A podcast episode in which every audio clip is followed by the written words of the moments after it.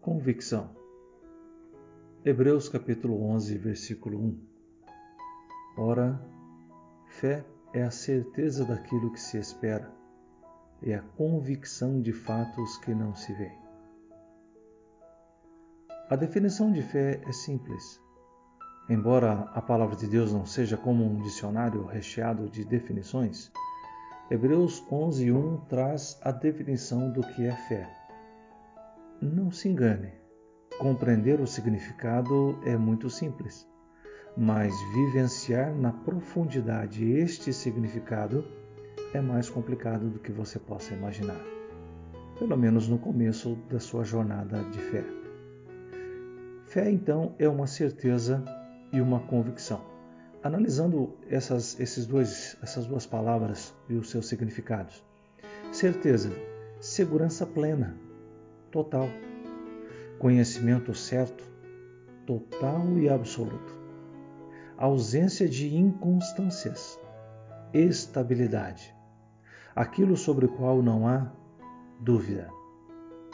Convicção Convicção é a opinião obstinada sobre alguma coisa.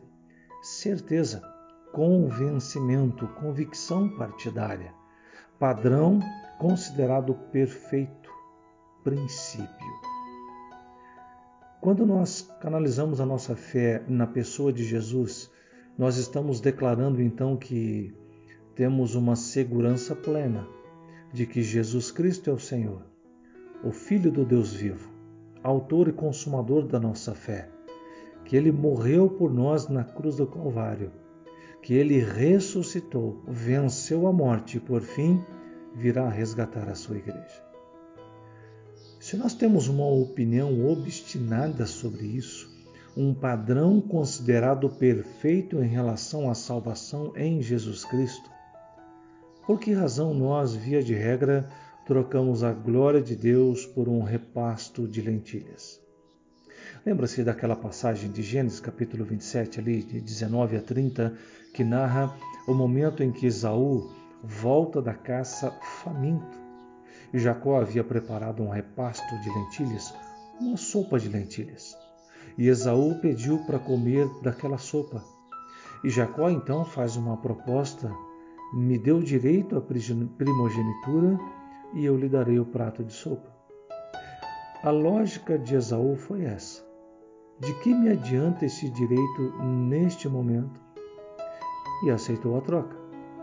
A primogenitura dava o direito de receber a bênção do pai em primeiro lugar e assumir a posição do patriarcado.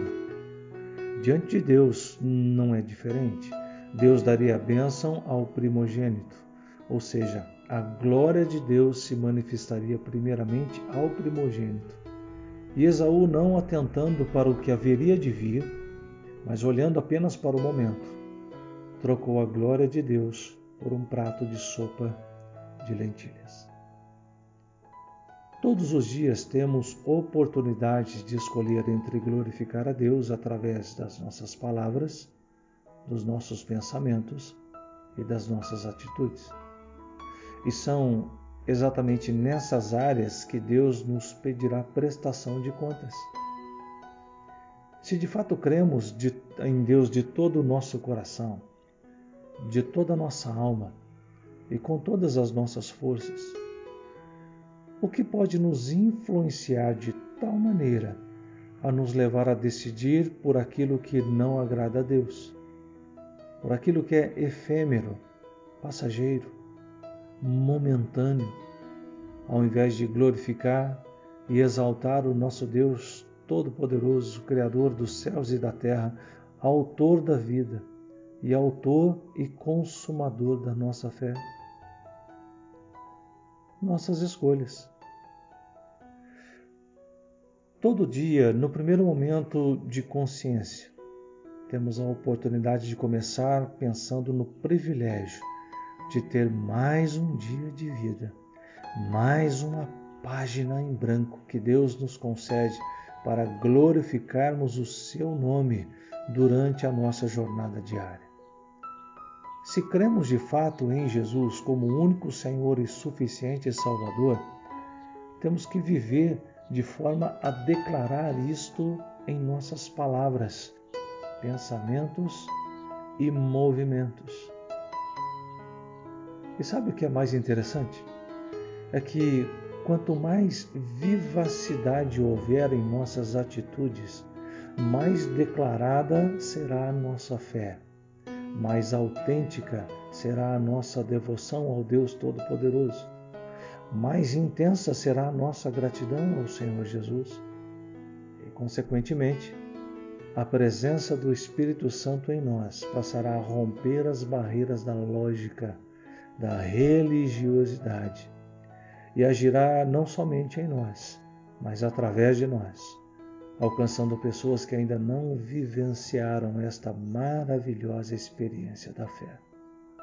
Creia de todo o teu coração, de toda a tua alma, com todas as tuas forças. E o amor de Deus, que excede todo o entendimento, inundará a sua vida. Que Deus te abençoe.